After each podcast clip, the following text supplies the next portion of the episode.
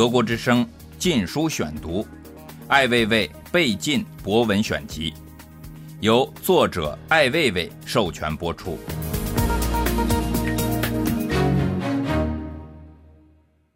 后余，你是不是认为现在的媒体进入了一个娱乐时代？我认为可能是后娱乐时代，娱乐到最后乐极生悲。有娱乐有消费，这些都不是问题，问题是说他缺少了什么。其实这些事情变得很简单，无论他们怎么笑怎么闹，你都会发现还是很容易分开的一张底牌。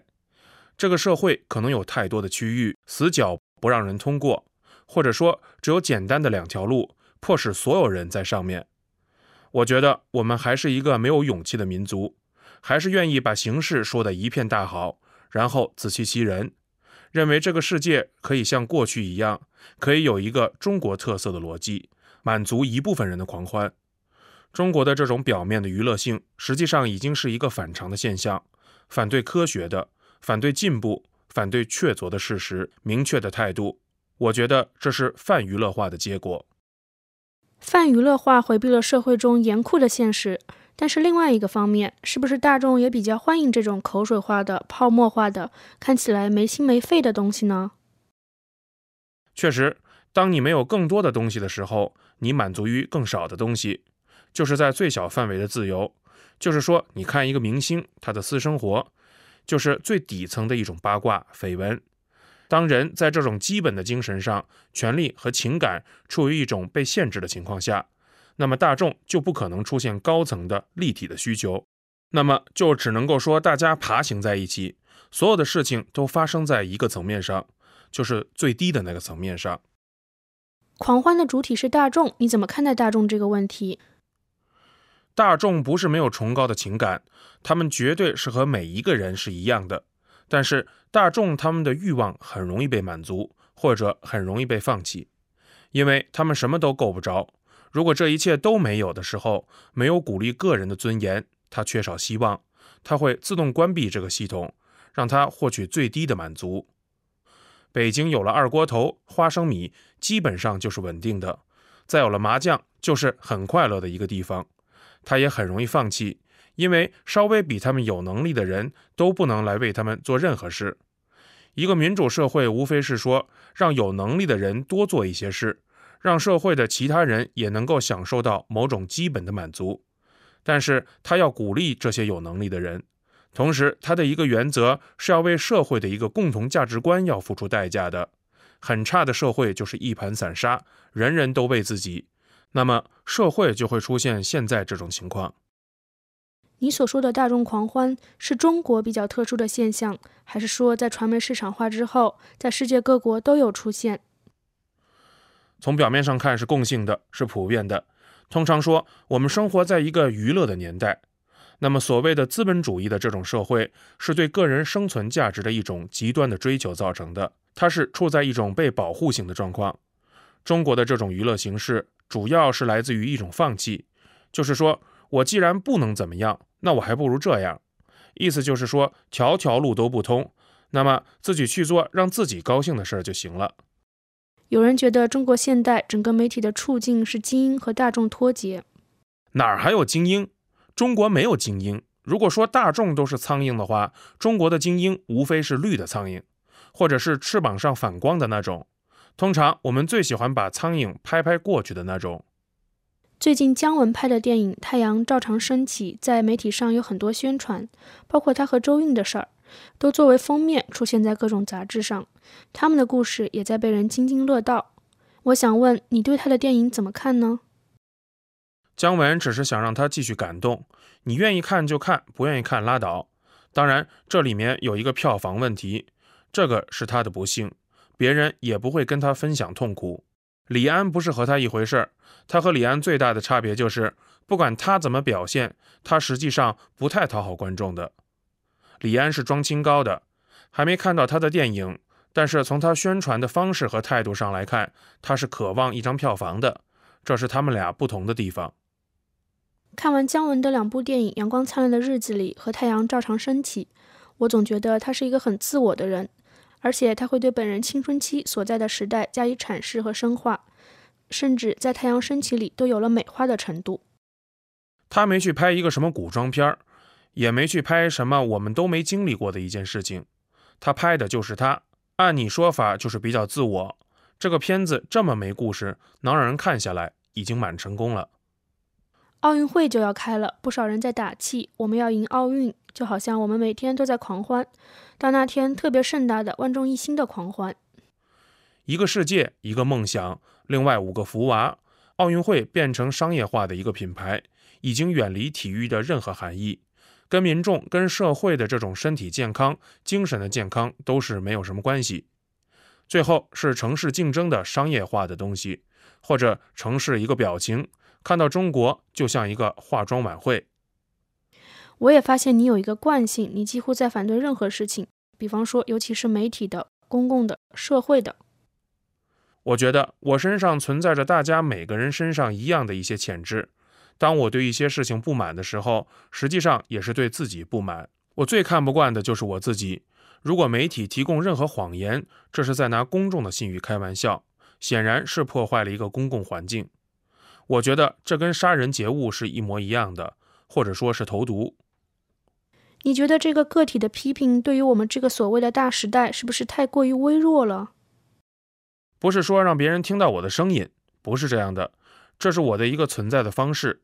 至于会有什么效果，我觉得不是太有关系。我们经常看惯了这种没有能力的人或者善良的人倒霉，我并不同情这些人。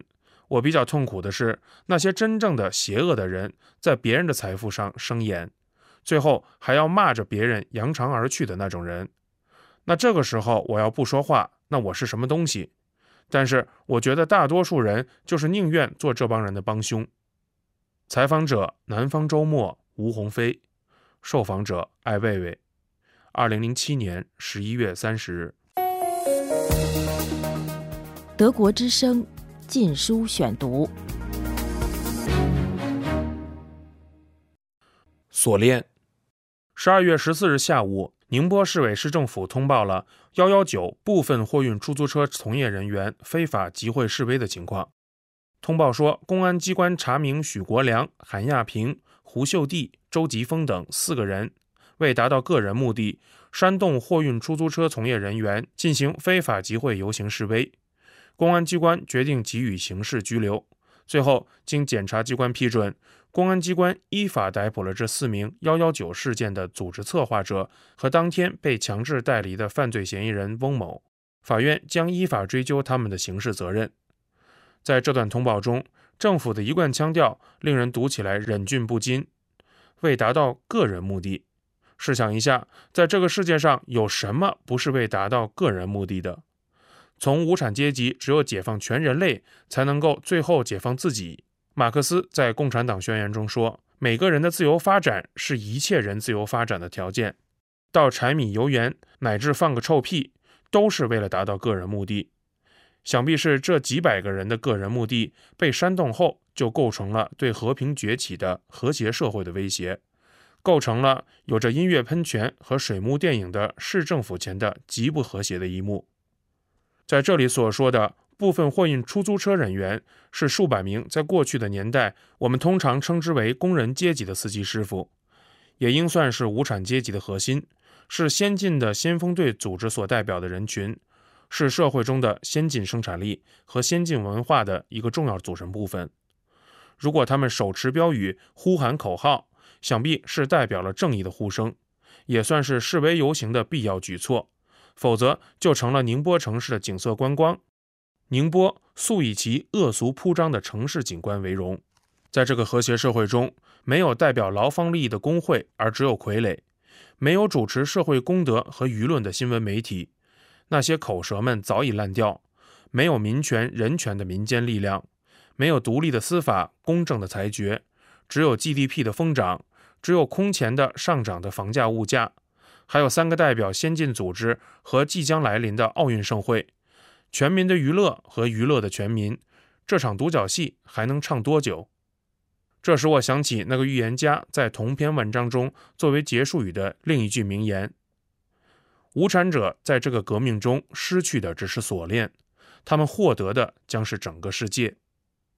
错了，在今天，因为无产者在这个革命中获得的只是锁链，他们失去的将是整个世界。二零零七年十二月十九日。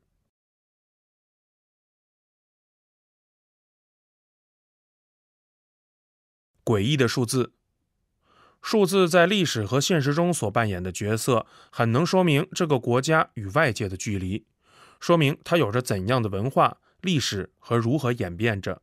在近年来的报道中，多少贪官携款外逃是一笔糊涂账，盗者知道卷走了多少，被盗者却不知其损失，是五千、一万还是一万五千？